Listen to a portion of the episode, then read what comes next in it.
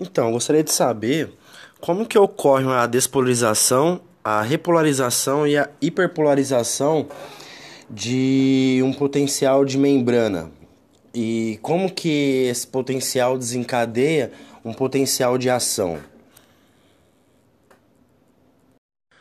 Qual é a causa da hiperpolarização e a despolarização do potencial de membrana? E como que é a alteração no, no potencial de membrana,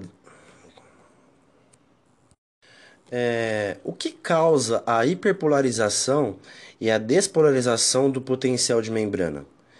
E como essa alteração desencadeia é, potenciais de ação para transmissão de sinais?